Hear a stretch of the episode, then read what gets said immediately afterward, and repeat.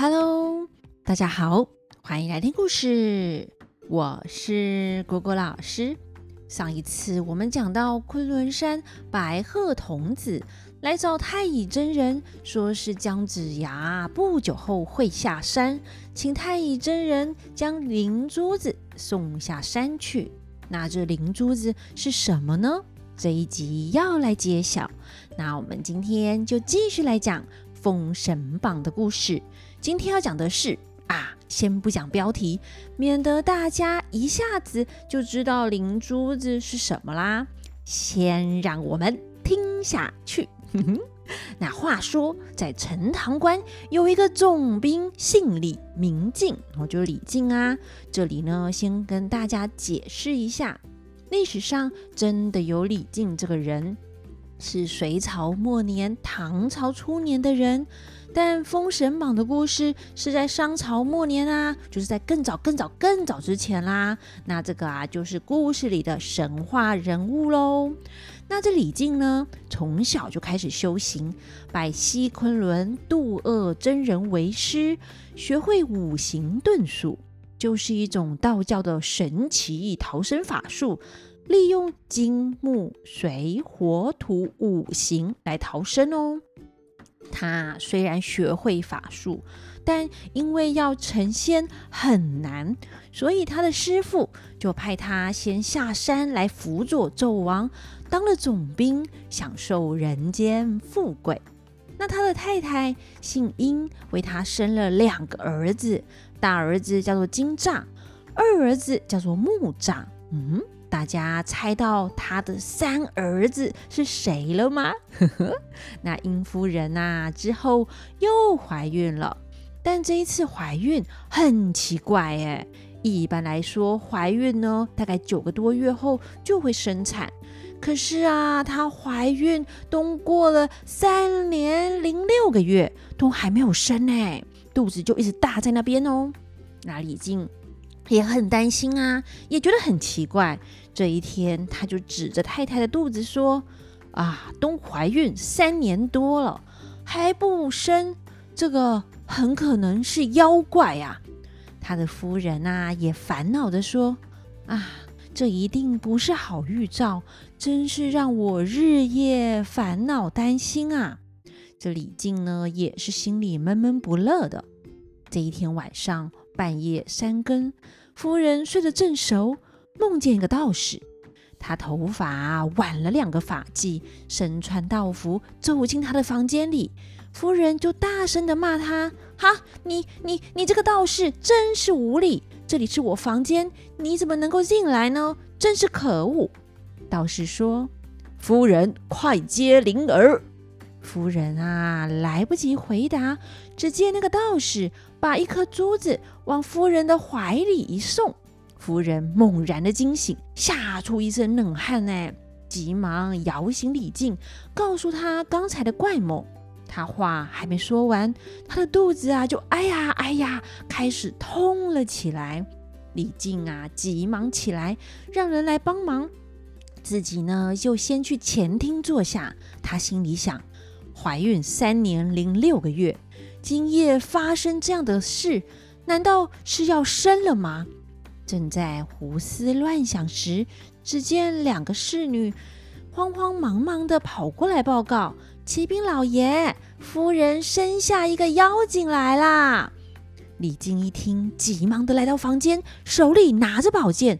只见房间里一团红气，满屋子啊充满了香气，哎。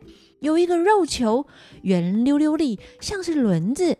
李靖大吃一惊，对着这个肉球啊，一剑啪的砍了过去，唰的划开一声，分开肉球，从里面跳出一个小孩儿来，满地的红光，白嫩嫩的脸蛋像是擦了粉，右手呢套了一个金镯，肚子上围着一块红绫，金光闪闪，无比的耀眼呢。那这位神仙出世，出生在陈塘关，乃姜子牙的先行官是也，是灵珠子的化身。他的手上的金镯啊，可是乾坤圈；肚子上的红绫叫做混天绫。这宝物呢，可是乾元山镇金光洞的宝贝呢。那李靖砍开这个肉球，看见一个孩儿满地上跑，李靖吓了一大跳，上前一把抱起来。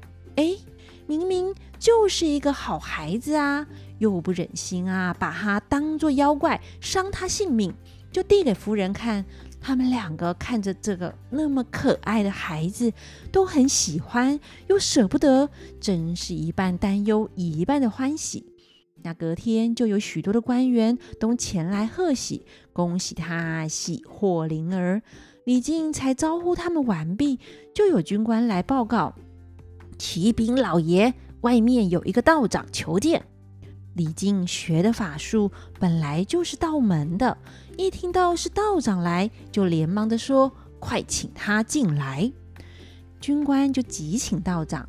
那这个道长呢，直接来到大厅，就对李靖说：“将军，贫道有礼了。”李靖连忙的打理后，请道长上座。那李靖问：“道师何处名山？什么洞府？”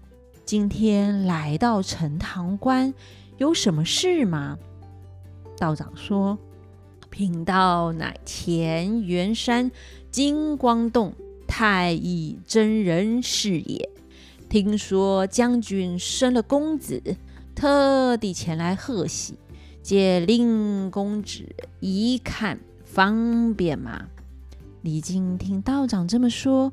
就命人将儿子抱出来，那道长啊接在手看了一看，就问他：“这孩子是在哪个时辰出生的？”李靖回答：“生在丑时，就是半夜一点到三点的时间哦。”那道长一听啊，却说：“不好。”李靖问他：“这孩子难道养不得吗？”道长说：“非也。”这个孩子啊，生在丑时，正犯了一千七百杀戒。又问他：“这孩子取了名字吗？”李靖回答：“还没有取名字。”那道长就说：“且让贫道为他取个名字，给贫道做个徒弟，如何？”李靖很开心的同意了。那道长又问。将军有几位公子？李靖说：“不才哦，不才呀，大家还记得吗？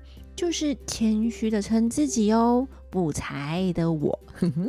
那继续讲，不才有三个儿子，长子叫做金吒，拜五龙山云霄洞文殊广法天尊为师；次子木吒。”拜九宫山白鹤洞普贤真人为师，道长既然要收三儿子为徒弟，就请替他取个名字，便拜道长为师。